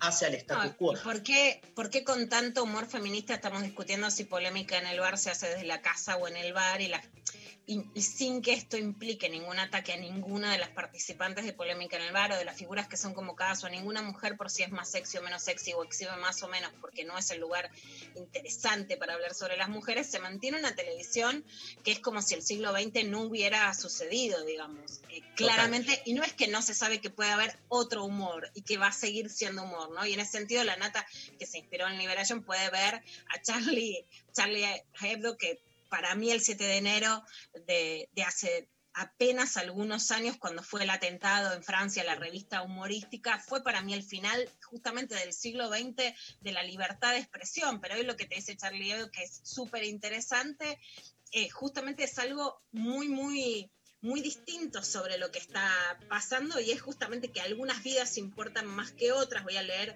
un posteo que acá lo, lo estoy buscando y vos también ahí te podés fijar, bueno, ¿qué es el humor? ¿Cuál es el humor irreverente? ¿Cuál es el que hay que defender? Lo que dice, por ejemplo, la revista Charlie Hebdo es, la cuarentena demuestra tres cosas. Uno, nuestra economía se derrumba tan pronto como deja de vender cosas inútiles a las personas sobreendeudadas. Dos, Tremendo. es perfectamente posible reducir la contaminación. Tres, las personas peor pagadas del país son las más esenciales para su funcionamiento. Bueno, hay, digamos, ¿de qué lado te paras para hacer humor? E incluso cuando estoy leyendo a- algunos comentarios también podemos decir, eh, no se puede hablar del aspecto de una persona. Podés incluso hablar, porque de Fernando Simón también se habla del aspecto, pero lo podés hablar de un modo no denigrante sobre el cuerpo de las mujeres y como espeja. Dale, hacemos una pausa y tenemos eh, un par de noticias más quedaron, ¿no, Lula? Para después de la pausa. Quedaron más, sí. Dale, pero escuchemos a Fito Páez, ¿te parece, este, querido Pablo González? Este, resucitar, mándennos mensajes a dónde. Al 11 39 39 88 88 vamos a seguir hablando sobre cuál es eh, el vínculo que tenemos con los barbijos, los tapabocas, abiertos los audios, eh, Facebook, Twitter e Instagram, arroba lo. Vamos, vamos y Fito Páez, resucitar.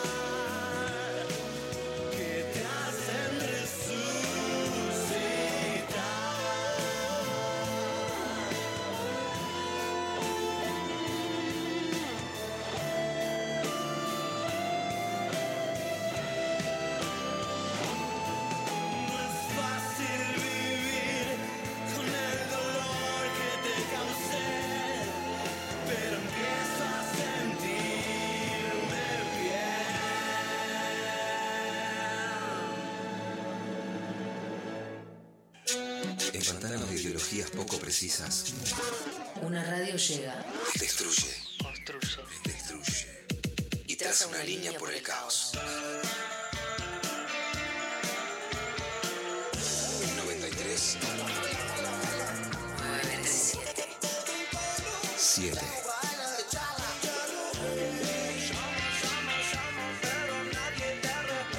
937 Nacional Rock. Gracias por elegirnos y gracias por quedarte en tu casa. Nuestro compromiso es con el aire y con la salud. Por eso, respetando las normas establecidas, desde Nacional Rock seguimos trabajando para que no te falte la radio, para que te informes, para que te diviertas en estos tiempos tan difíciles y tan inciertos. Tu compañía es la nuestra. 937 Nacional Rock. Hacé la tuya. La, música, música te hace sentir te hace sentir. mientras seguís volando. 3, 7, Nacional Rock.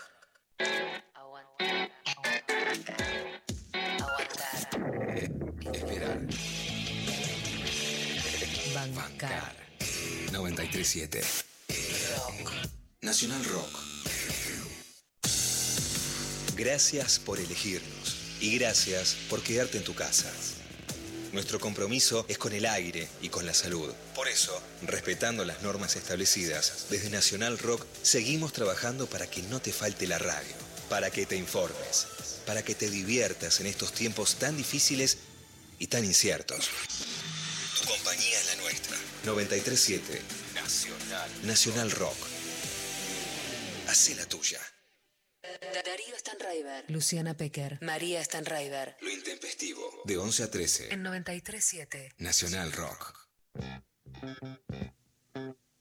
Bien, estamos al aire y tenemos este audio, ¿no, González?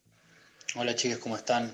Bueno, no tengo problemas con el tapabocas, la verdad que lo, lo, lo, lo tengo incorporado ya hace rato. Acá en casa hay de todos los colores, este, se fueron juntando, ahora estamos probando con unos descartables y creo que, que bueno, que va a ser como un poco lo que pasó con las remeras, ¿no? Van a empezar a, ya están apareciendo, ¿no? Barbijos de Bowie, de los Ramones y gente que diseña y que vende y que bueno, signo de estos tiempos. No está tan mal después de todo, sobre todo ahora que hace frío, así que bueno. Esperemos que pase pronto y que, que no joda tanto. Saludos. Hay, hay como una línea, ¿viste, Pecker? De los, los más relajados, bueno, no es para tanto, y de los más incisivos eh, es este, la nueva represión y este, normalización en el ocultamiento del rostro. Pero, digamos, me encanta lo de los, los descartables también, es otro gran debate, ¿no? Este, barbijos descartables o, o- o barbijos perennes, no se acordar a, a- a la discusión sobre los pañales, ¿viste? Este, claro. ¿Hay, ¿Hay más audios, González? Hola chicos, buen día. El fin de semana con todo lo que pasó pensaba se va a picar la clavada de, Lu- de Lula el lunes. Tremendo. Gracias por todo- toda la información y tanta claridad. Un saludo. Bien, calculo que hablaba nuestro oyente de lo de la nata, cuando dijo este, con lo de Carla, porque bueno, en este programa obviamente no solo somos respetuosos, sino que bancamos el trabajo de Carla Bisotti desde el inicio y nos parece justamente del tipo de, de- funcionario, digamos, donde realmente converge un modelo ideológico de sociedad con una gestión eficiente y concreta. ¿Viste? Porque a veces los grandes ideologistas se olvidan de la gestión y los grandes gestionalistas este, se cagan en las ideologías. Y acá me parece que hay un, equilibrio, por lo menos, que es lo que a mí más me, me- genera, me, representa en términos de, de liderazgos este, políticos, ¿no? en el sentido cabal del término. Eh, María. Acá por Facebook, Alicia nos escribe, buen día, el intempestivo. Lo tarada que me sentí la primera vez que registré que me había pintado los labios al pedo. Solo ensucié la tela, me sentí tan patética. Mirá, ¿Qué onda, Pecker, con, con el pintado de labios? Era un gran tema del que quería hablar. Yo todavía no lo probé. pero justamente es, es de algo que se está hablando mucho, que es, bueno, te pintan los labios, eh, no es solamente que no se ve, sino que se corre todo, o sea, es un enchastre espantoso. En todas las épocas tienen su incidencia en la moda, y lo que sí parecería ser muy fuerte me llama la atención, Mari, la cantidad, no sé si será mi, mi timeline, pero de, eh, de, de tutoriales de la famosa sobre maquillaje, ¿no? Como si me parece, yo tengo la sensación como si el maquillaje, digamos que está, digamos que por un lado no podés salir, por supuesto debe estar auspiciado porque es uno de los productos que más bajó en las ventas, ¿no? Pero además, como si no podés salir, maquillarte fuera un acto de subversión o de reafirmamiento de, de la identidad a quienes les gusta maquillarse. Y por otro lado, en el maquillaje siempre te dicen algo en general, que es, bueno, o resalta los ojos o resalta la boca, ¿no? Como que, sí, en general lo que se dice es si resaltas todo es muchísimo, elegí algo para resaltar. Bueno, cuando baje la boca quedan resaltados los ojos. Hay a quienes les puede gustar. Yo soy Team Boca, por ejemplo, ¿no? A mí me gusta la boca roja y los ojos como muy naturales. Entonces Claro. perdí como en la guerra, ¿no? Yo prefiero no esos Ah. ojos negros, viste, como muy delineados y todo eso. Entonces, bueno, pero va a incidir también, por supuesto, en la moda y en qué, en, en qué justamente lugares del rostro se pone la vista destacada. Acá eh, nos mandan otros mensajes por WhatsApp. Eh, el tapaboca me produce ambigüedades. Me gusta, da cierta privacidad. Estar en el trabajo y poder gesticular con la boca sin que se den cuenta aporta, pero lo uso mucho tiempo y me produce mucha irritación. Eh, por otro lado, otro mensaje dice, totalmente, Dari, el tapaboca protege del frío y para ponerle un poco de onda siento que me favorece, resalta lo mejor de mi cara, mis ojos y me tapa todas las arrugas, pelo lleno de canas de cuarentena, me clavo vinche y barbijo, tiene lo suyo. Ahí está, buena. Eh, hola desde Uruguay, en invierno está buenísimo por el frío y está bueno tratar de expresar cosas con los ojos, ahora en verano va a estar jodido. Eh, En verano va a estar jodido. Igual a mí me preocupa el, el barbijo mental, ¿no? Ya lo venimos diciendo. ¿No? Este, que me parece que es. Este, el peligro está ahí, ¿no? Porque lo que empieza en, lo exterior termina eh, así, como introyectándose en lo interior. A ver, otro audio, Pablo. Hola, perdón, Diego de Uruguay. Eh, felicitaciones por el programa, está muy bueno. Sí, el barbijo es- está buenísimo para invierno. Está buenísimo. Te va a cuidar de bastantes cosas. El frío y eso. Eh, y está bueno, la idea de tratar de expresarse con los ojos es bastante complicada algunas veces. Y mm, lo que sí va a estar complicado, veo a futuro, es en para verano va a estar complicado ahí, no sé cómo vamos a hacer. Y el verano es, es otra línea. Gracias por la gente. Mucha gente nos sigue desde Uruguay. Otro audio, Pablo. Buen día, chiques, ¿cómo están? Yo con respecto al barbijo descubrí una estrategia que, por ejemplo, si tengo que caminar bastante, lo que hago es me meto dentro del barbijo algunas florcitas, por ejemplo, de jazmín, ¿vieron esas chiquititas?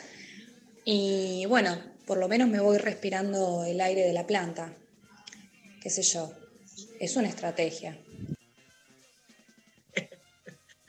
Son estrategias, pero que, digamos, o sea, no, no sirve el barbijo. Digo, si lo pensás desde ese lugar, digamos, este, yendo justamente al lugar, digamos, este, en el que se supone que es positivo el uso, que es el no contagio.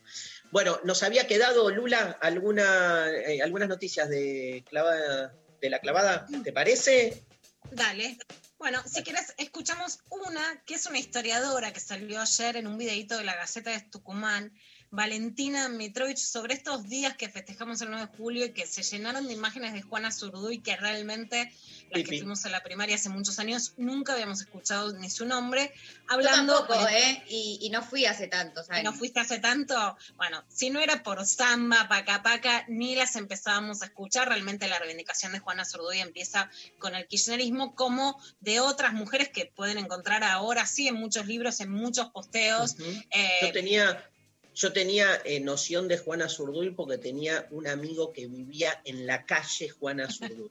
Esa era mi única mención y después cuando descubrí quién era no podía creer, viste, cuando el callerío es un tema, Felipe Piña tiene todo un trabajo, vamos a molestarlo en los próximos días para charlar este, sobre eso porque está buenísimo, de que nada es casual en este, las denominaciones de ciertas calles.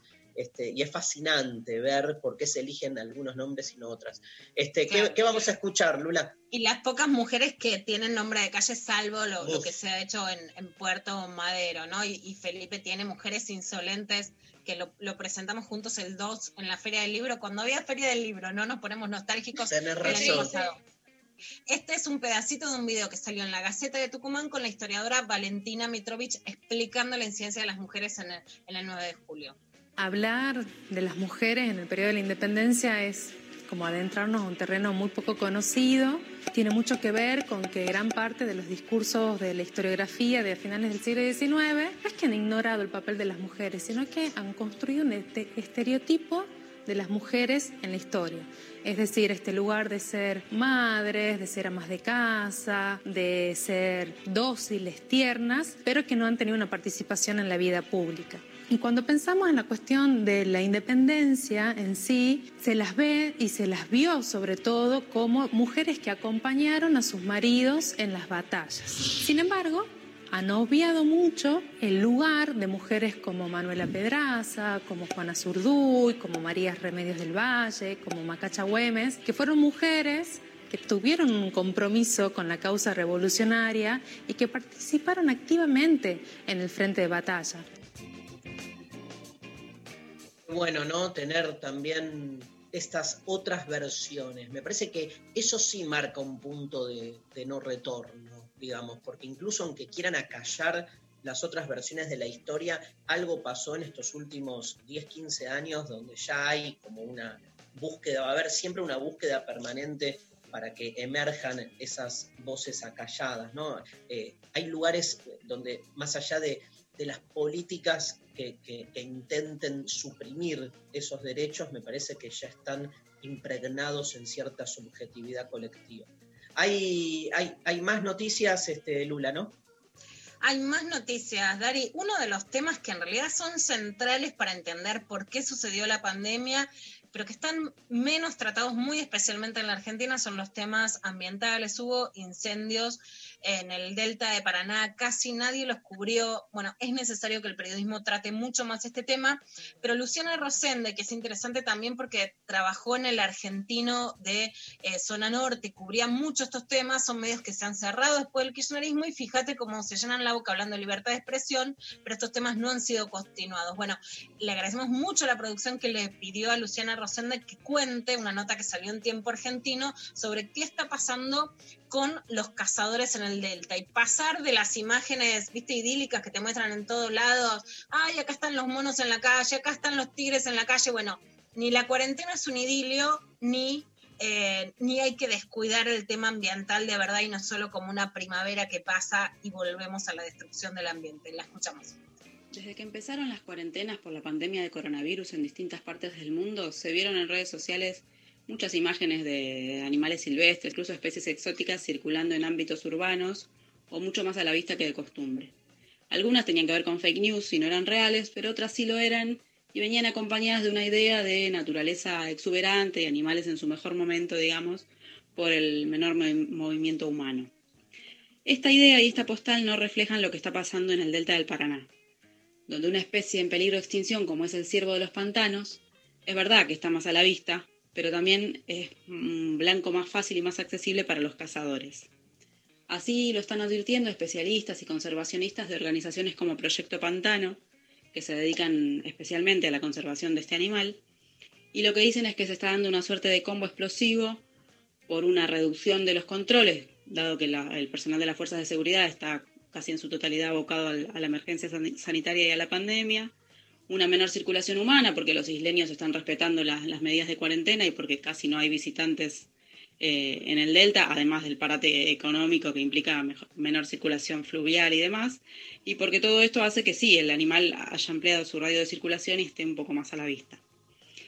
El llamado de atención que hacen es a las autoridades, tanto provinciales como municipales y nacionales, para que tomen cartas en el asunto antes que sea demasiado tarde, porque lo que dicen es cuidado, de la extinción no se vuelve. Amo clavada de noticias, Pecker, porque para mí es como expresa mejor que ninguna otra sección el espíritu de lo intempestivo. Vos podés leer los diarios de la mañana y va a haber una selección de noticias de las que nosotros no rehuimos, ¿sí? pero también de algún modo este, agregamos las otras versiones que este, a la luz de lo que se supone que es la coyuntura y lo que se define supuestamente como importante quedan siempre eh, excluidas. Por eso este, en, esta sección este, de la mano de Luciana Pecker las metemos adentro. Esto también es la Argentina, esto también nos pasa y esto también expresa que por algo son estas noticias las que este, no se evidencian. ¿no? Hay, algo ahí en la maquinaria que funciona en este sentido. Acá por Facebook, Carola escribe, sos hermosa, Pecker, qué lindo escucharte, cuánto aprendo, gracias por compartir tus conocimientos y reflexiones, aguanten las vivas. Eh, comparto, eh, comparto con mucho con la gente. Em, por otro lado, eh, nos mandan por eh, Twitter, Fernando Ibáñez, hola, acabo de descubrir el programa, está buenísimo, son muy locos. Saludos de Chile. Me encantó. Qué lindo, decirte que no. no, claramente no. Em, Flor eh, por Facebook nos dice, pienso que debería molestarme más de lo que efectivamente me molesta, está hablando del, tapaboca. La gran utilidad que le encontré en este tiempo es que funciona como una constante. Si no tengo barbijo puesto, estoy soñando. Mi amor. Tremendo. Eh, ¿Quedó Lula alguna noticia? Sí, queda la, la última noticia de esta clave de noticias extra large por venir de este fin de semana extra large, y es sobre la desaparición de Facundo Astudillo Castro. Él no sabemos si tiene o si tenía, ¿no? Y esto forma parte de la incertidumbre en la que nos dejan las desapariciones. 22 años salió de su casa de Pedro Luro rumbo a Bahía Blanca, quería ver a su exnovia con la que se iba a volver a juntar, lo detuvo la policía por violar a la cuarentena y no se sabe qué pasó con él. La mamá es quien está pidiendo que se investigue. mamá, vos no tenés una idea de dónde estoy, le dijo Facundo a Cristina Castro, eso podía ser porque ella le había dicho, digamos, que, que, no se vaya para ir a ver a su novia, a su exnovia, pero justamente ahora hay muchas denuncias y sospechas sobre la policía. La mamá también pudo hablar con el gobernador de la provincia de Buenos Aires, Axel Kisilov, y en una entrevista con C5N esto decía la mamá de Facundo acabo de cortar con el gobernador Axel Kisilov, donde yo le, le, le pido que por favor eh, nos, nos agilicen el tema de los bikes, de los teléfonos, los ADL, de los, de los móviles policiales, porque el móvil que acaban de secuestrar, el móvil que se llevaron de Mayor Buratovich, es el que lo para. Pero no es el mismo móvil que a Facundo se lo lleva. Nosotros tenemos testigos, tenemos, le hemos mandado a la justicia federal la foto del móvil que se lo lleva a Facundo. Y ya tenemos identificado a los dos masculinos, que son los que suben a Facundo, tres y media de la tarde en Mayor Buratovich al móvil. O sea, nos siguen mintiendo. Tuve una charla telefónica con el señor gobernador donde le pedí que agilizara el tema de los ABL porque no nos los han entregado todavía. Eh, los ABL de los móviles son importantísimos porque ubican el móvil exacto que estuvo en ese día, en ese lugar. Se puso a disposición y dijo que él no va a encubrir a nadie, que los que tengan que pagar si está su fuerza, porque él me explicó ahí que la policía depende de Bernie y Bernie depende de él, que mm, él se pone a disposición, que no, van a, no va a permitir que se encubran más cosas. Ay, la policía, la policía. Uno espera de los gobiernos populares, digamos, cuando uno, viste, se plantea eh, un, programa de acción, obviamente uno entiende lo que es el tiempo, este, los procesos, pero digamos, uno ahí no ceja en que si hay una diferencia en un gobierno popular, es meter mano en uno de los lugares más, digamos, este, conflictivos, problemáticos, violentos, excluyentes, este, que es la, policía. ¿no? Me parece fundamental y, se entiende que es obviamente de esos procesos que uno, digamos, este, entiende que hay un, mediano plazo a trabajar, porque cuando uno es, demasiado por ahí no virulento, a veces se termina siguiendo con, con la narrativa policial saliendo el tiro por la culata. Pero bueno, la destreza, la diferencia, eh, tiene que ver con poder lidiar con esta situación y, generar este, un- una transformación. Sigue siendo desde el fin de la dictadura uno de los agujeros negros de, de la democracia, ¿no? Peter, increíble. Bueno, completamente un caso más y sí una muestra de cómo, por supuesto, ¿no? que, la, que la cuarentena o supuestamente el control puede llevar a los autoritarismos. En, en Chile hubo un caso que, que es espeluznante también en este sentido y sobre la violencia de género que podemos contar que hubo una mujer que salió de su casa para ir a denunciar una violación y que lo que pasó increíblemente es que terminó detenida. No es que le acla- aclararon todo y dijeron, bueno, basta, ¿no? Sino que en vez de liberarla, la fiscal la pasa a audiencia de detención y un juez después lo declara ilegal. Y acá sí hay algo que, que aclarar. Primero, en la Argentina, que las mujeres víctimas de violencia podían salir, se tomó como que era un caso de fuerza mayor y que por supuesto que lo podían hacer, pero sin aclarar. Después entra en el boletín oficial, que ahí sí hay una mejora de la Argentina en relación a otros países de América Latina. Igual no lo estaban comunicando lo suficiente y Ujú. especialmente en esta restricción de esta cuarentena más estricta sobre las posibilidades de circulación, hice mucho hincapié en que había que decirlo, ¿no? Y había que decirlo por esto, porque si no las mujeres pueden dejar de circular y muy especialmente, y por eso lo uno con lo que vos decías, Darío, porque la policía no es confiable. No se puede partir de la base en la que una mujer va a salir y el policía que la va a, a parar en la calle es confiable. Después puede haber buenos protocolos, puede haber buenos policías, pero la base no es la de la confianza. Nos vamos a la pausa, se viene María Stanriver con Enredades para el último bloque de lo intempestivo. Charlie García, uno de los temas claves de su carrera. Yo lo elegiría entre los 10 temas de Charlie García, si estás de acuerdo, María Stanriver, que no sabe qué tema es, pero me va a decir que sí. Sí. Vamos, cerca de la revolución. Esto es lo intempestivo.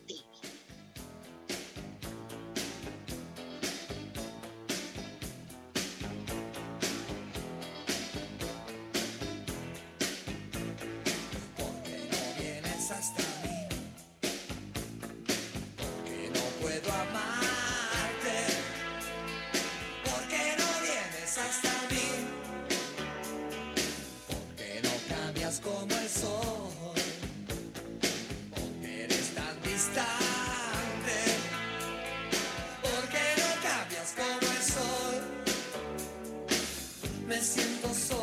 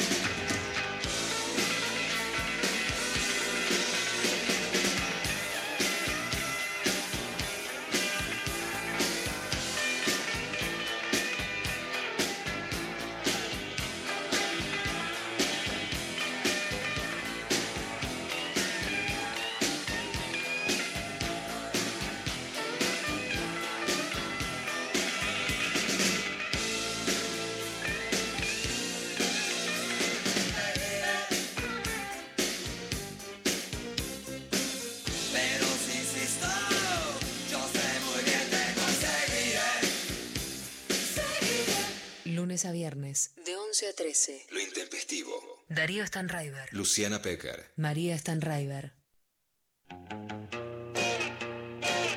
Último bloque de lo intempestivo. Tenemos una semana tremenda, ¿sí? Este, mañana, martes, en Transrelatos, este, vamos a charlar con Tamara Tenenbaum, a ver qué nos trae de qué novela ha elegido, creo que todavía no. Y el miércoles tenemos una entrevista junto con Luciana Pecker y María Stanriver con La Grosa de Bimbo. Bimbo. Mm, Todo. ¿de, qué hablar, ¿De qué hablaremos, Luciana?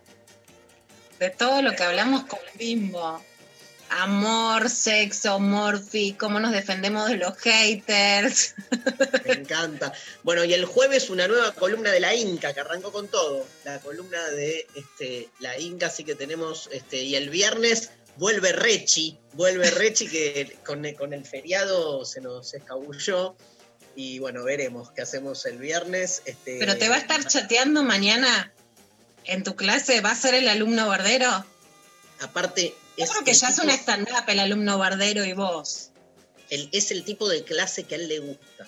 Él, él está buscando las clases como más este, ríspidas. Mañana eh, en, en- en mi curso, que saben que cualquiera puede este, acceder en el sentido de que este, no, no hay que hacer el curso entero, puede entrar clase a clase.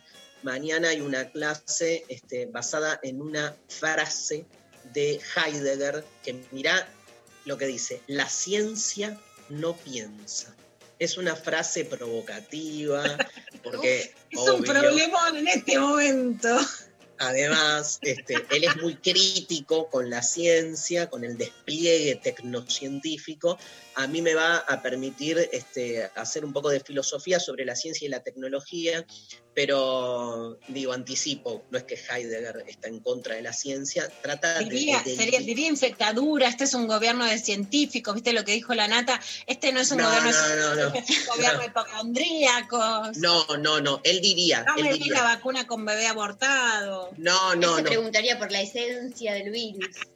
Te amo, María. María está justo estudiando a Heidegger, Te quiero matar, no se entiende nada. No, él, él, se él diría que la ciencia resuelva el problema de- de- del coronavirus. Ahora, pensar, cuando dice pensar es pensar filosóficamente. La ciencia no piensa, lo que falta ahí, la palabra es, la ciencia no piensa filosóficamente, obvio, porque otra cosa es preguntarnos cómo es que llegamos hasta acá, cuál es nuestra relación con la naturaleza, nuestra relación con la sanidad, ese tipo de pensamiento. Uno no espera que la ciencia se dedique a eso. Por eso está la filosofía, está ese tipo de reflexión más existencial. Es como no confundir ámbitos, pero claro, a Heidegger le gustaba el- el- La polémica. la polémica. Entonces, no, no agrega en su libro la palabra filosófica. La ciencia no piensa. ¡Boom! Este, así que lo vemos mañana y a Rechi le encantan esas polémicas, así que lo vamos a tener ahí. Bueno, ¿Vos la vas a arrancamos. escuchar, María? ¿Qué? ¿Vos lo vas a escuchar la clase? Sí, obvio, en primera fila. Quiero preguntarte una cosa A ver. que estuve debatiendo mucho en mi casa. Tenés que estudiar Heidegger, no lo entendés. ¿Pedís ayuda o no pedís ayuda? Cuando se me acaban las, la- las herramientas externas o cualquier otra cosa, eh, sí, pido ayuda. Pero, pero trato de pasar por todo lo que pueda antes de eso. Chicas, empodérense, pero pidan ayuda. Esa, esa es mi. Las Me pibas ahora bien. no quieren pedir ayuda, tipo esto es power, mientras los varones piden ayuda, ningún problema. Empoderarse es, es saber pedir ayuda también, ¿no? Calculo. Claro, empoderarse Sí. no es no tener que pedir ayuda. Vamos, vamos, vamos a darle esta vuelta. Perdón, Lo voy María, a tratar mañana en terapia. Eh, bueno, les cuento cositas que estuvieran pasando el fin de semana. Ustedes, les hago una pregunta. ¿Vieron la película El Día de la Independencia? Sí. Luciano, vi ¿la viste? Yo no la vi, ¿eh? Por eso pregunto. Cinco veces. Ok, pa- eh, parece que es un, como un peliculón taquillero, así, que medio mundo la vio. Yo Es, no eh, la vi. Invasión extraterrestre, es una invasión extraterrestre y está buenísimo y, y bueno, te cuentan así coralmente historias de distintos como anónimos que van este, defendiendo el planeta. Bueno, parece que eh, en la película llega un momento hacia el final en el que el presidente de los Estados Unidos, que es donde pasa la película, da como un speech ahí, tira como unas cosas a quienes a Will Smith, es verdad. eh, No, se caga a piñas con, con un extraterrestre. ¿no? Divino. Sí, está buenísimo. Eh, el presidente da como un speech porque justo cae la, la invasión el día de la independencia de Estados Unidos, entonces como que tira ahí unas palabras para, para los que están luchando contra, contra los extraterrestres. Aparentemente se viralizó en eh, Twitter, entre otras redes, un compilado, un video que eh, editó una persona en la que compara ese momento de la película, esa parte del discurso, con un discurso que eh, el día nuestro de la independencia, que pasó eh, hace dos o tres días, llevó a cabo Alejandro Torres, intendente del Carmen en Jujuy, su discurso aparentemente muy similar. Vamos a escuchar la compilación que se hizo por Twitter. Tal vez, tal vez sea el destino que hoy 9 de julio, una fecha tan especial, sea tiempo una vez más de luchar por la libertad. Tal vez sea el destino que hoy sea el 4 de julio. Y ustedes lucharán una vez más por la libertad. No entraremos rendidos y en silencio hacia la enfermedad. No entraremos en silencio hacia la noche. No moriremos sin pelear. Y no moriremos sin pelear. Vamos a buscar vivir. Vamos a buscar existir. Lucharemos por nuestro derecho a vivir. A existir. Hoy celebramos nuestro Día de la Independencia. Hoy celebraremos nuestro Día de la Independencia. Metió Dios. un Es muy sinónimo. de existir por vivir. Es muy fuerte. Hay, hay un tema de David Byrne que se llama Independence Day, me parece. Este, bueno, ya no, hay, no, no- no es tiempo para buscarlo, pero gracias igual. eh, nada, yo leí, yo sé que es pegable por todos lados. Yo leí algo que quiero decir. A ver. Leí a alguien que dice, el discurso duró una hora y tuvo esta parte de tres minutos. Digo, porque nosotros siempre discutimos los recortes. Sí. Esto es un recorte. El recorte Sí. muestra un papelón. No, no, es que, no es que hay que este, eh, minimizarlo. Pero hubo un discurso de una hora. Claro, no es que el discurso fue solo este Fue solo minuto. eso y, Fue- y que el discurso entero fue el discurso del Día de la Independencia. Uno lo No porque puede... tenés que hacer la peli entera, si querés copiar una hora de discurso, tenés que copiar la película. Este, No, es cierto. Pero bueno, Es la verdad que es gracioso. En algún punto eh, se viralizó porque justamente se generó eh, humor al respecto y porque, bueno, las palabras son muy parecidas. Eh, pero bueno, el, el humor era como que al revés, como que la película estuvo basada en el... sí, sí, pero sí, la película se basó, hicieron. Bueno, eh, en- Pero lo que más apareció en Twitter era ese chiste, como que gracias al- a Dark, entonces la posibilidad de traspasar el tiempo es como que los que hicieron la película escucharon el discurso del... viajaron en el tiempo hacia atrás Claro, y lo, y- y lo y escribieron el guion. claro. Espectacular, divino. Bueno, paradojas temporales, eh, otro capítulo de. Igual, igual, digo, ya está, punto. Está claro, digamos que estas son cosas que no solo no se hace, sino que quedas como el orto. Pero esto evidencia también algo que es, digamos, la, la, inutilidad de los discursos. ¿Viste? Hay algo en el discurso oficial, en la forma de hablar en los actos. Hay algo, todo eso que está vetusto también y que no nos queremos hacer cargo y que seguimos reproduciendo formalidades que nadie escucha, a nadie le importa lo que escribe. Todo el mundo sabe. ¿Te acordás cuando Macri vos le veías cómo estaba leyendo el teleprompter, digamos? Eh, y no es algo solo de Macri, digo, este, son casos muy puntuales de este, gente que lo que hace es este, escribir su propio discurso o decir este, lo, que lo que está pensando. Son muy pocos les políticos que tienen esa capacidad. La gran mayoría no. Entonces hay, hay algo como, viste, como de farsa, que vos estás asistiendo a algo, digamos, que es una- un artificio, ¿no? Este, como cuando Menem, ¿te acordás? Este, Lula este, se equivocó de discurso y entonces empezó, habló, habló 10 minutos, no me acuerdo en qué lugar, habló 10 Me muero. minutos leyendo el discurso que tenía que decir a la tarde. No. Y nadie, pero Nadie nadie- lo chequeó, nadie- nadie- No, no, no. Él tenía como los dos discursos en. Este, se los escribía a Belis, dice pregunta Pablo, creo que sí. Pero él tenía como los dos discursos adentro de... Ah, no es que lo estaba leyendo. Los, Sí, los- lo, lo leyó. Él tenía los dos discursos adentro Claro. del saco.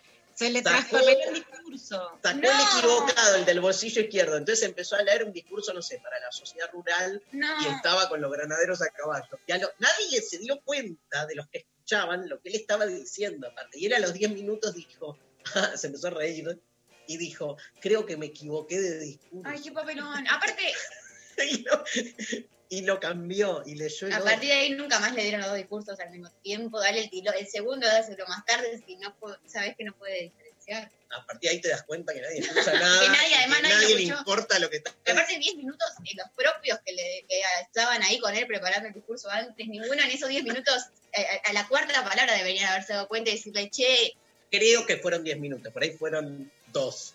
bueno, ninguno. Pero habló un, habló, habló un rato. Ay, no lo puedo. Eh, ¿Tenés más?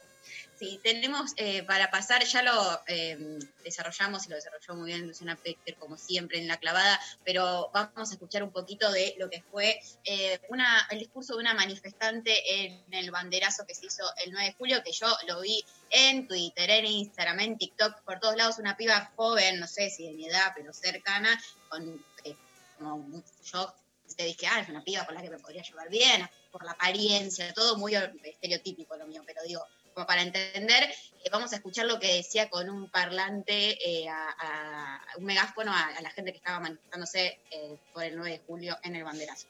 Nos hacen creer que un barbijo, que llenarnos de alcohol encima nos va a salvar la vida y la vida nadie se la compró. Porque la vida, el dueño de la vida, solamente es Dios. Todos tenemos una hora y fecha de partida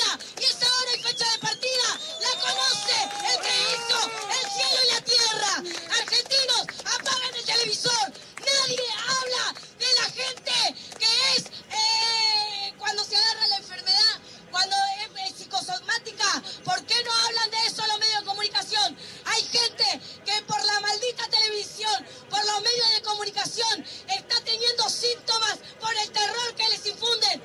Argentinos, apaguen la televisión y piensen, investiguen quién es Bill Gates, investiguen quién es Soros, Monsanto. Bueno, esto es un poco eh, de lo que decía esta chica que se manifestaba con un montón de otra gente que la vengaba ahí en, en el 9 de julio.